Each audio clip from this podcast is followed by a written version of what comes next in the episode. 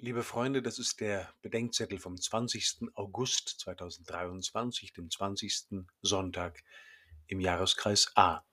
Tödliche und rettende Eifersucht. Römer 11.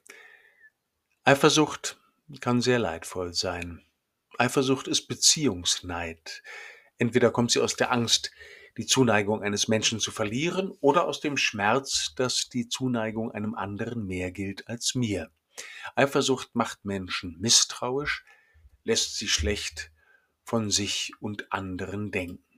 Viele Paare und Freundschaften haben mit der Eifersucht zu kämpfen. Bewährte Mittel dagegen sind nach meiner Erfahrung Dankbarkeit, die Einübung von Vertrauen und Vertrauenswürdigkeit durch gute Kommunikation und schließlich eine gemeinsame Ausrichtung auf ein Drittes, auf Menschen, zum Beispiel Kinder, Gäste, Freunde, eine Gemeinschaft, oder auf ein gemeinsames Werk oder auf Gott.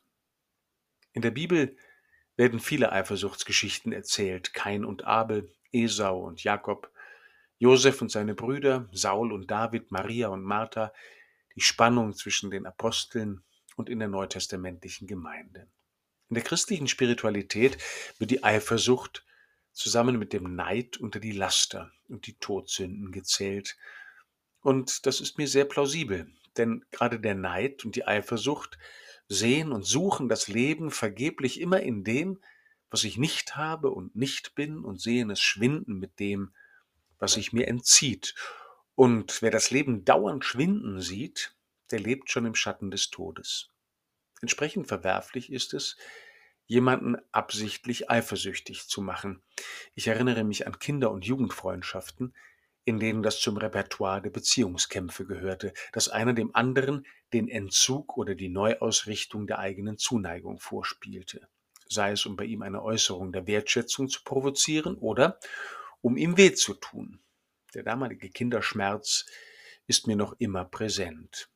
Umso erstaunlicher, dass es in der Bibel auch Stellen gibt, an denen eine bestimmte Eifersucht als zwar schmerzliche, aber positive Liebeskraft verstanden wird. Eifersucht ist hier das schmerzliche Vermissen einer Beziehung, die möglich und heilsam wäre. Das Buch Deuteronomium zum Beispiel beschreibt die eifersüchtige Liebe Gottes, der um sein Volk kämpft und nicht duldet, dass es sich an Menschen bin Mächte bindet, die es für Götter hält, obwohl sie es nicht sind, und so in sein Verderben rennt. Dann wird die Eifersucht der Völker beschrieben, die Israel, das Volk Gottes, umgeben. Sie sehen, wie dieses Volk nach den Geboten Gottes lebt und in der Beziehung zu ihm gedeiht und staunen über diese große Nation und ein weises und gebildetes Volk. Nach dem Tod und der Auferstehung Jesu und der Bildung der ersten Christengemeinden kehrt sich die Eifersuchtsgeschichte um. Paulus schreibt über seine jüdischen Schwestern und Brüder, er hoffe, die Angehörigen meines Volkes eifersüchtig zu machen und wenigstens einige von ihnen zu retten.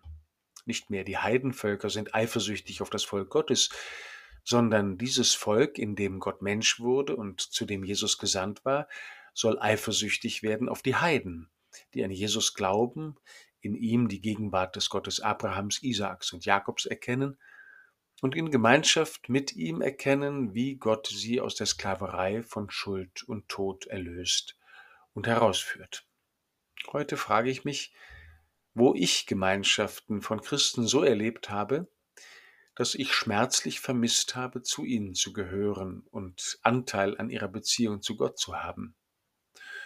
Und wo erleben Menschen die Kirche so, dass sie ahnen, dass ihnen ohne Gott etwas fehlt und in einer Weise, in der sie den Wunsch verspüren, mit anderen so an Gott zu glauben und mit ihm zu leben, wie die Christen es tun.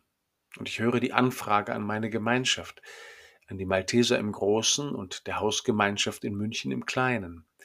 Leben wir in einer ehrlichen und befreienden, stärkenden und zukunftsfähigen Beziehung mit Gott, die Menschen schmerzlich vermissen, bei uns finden und dann zu ihrer eigenen machen können?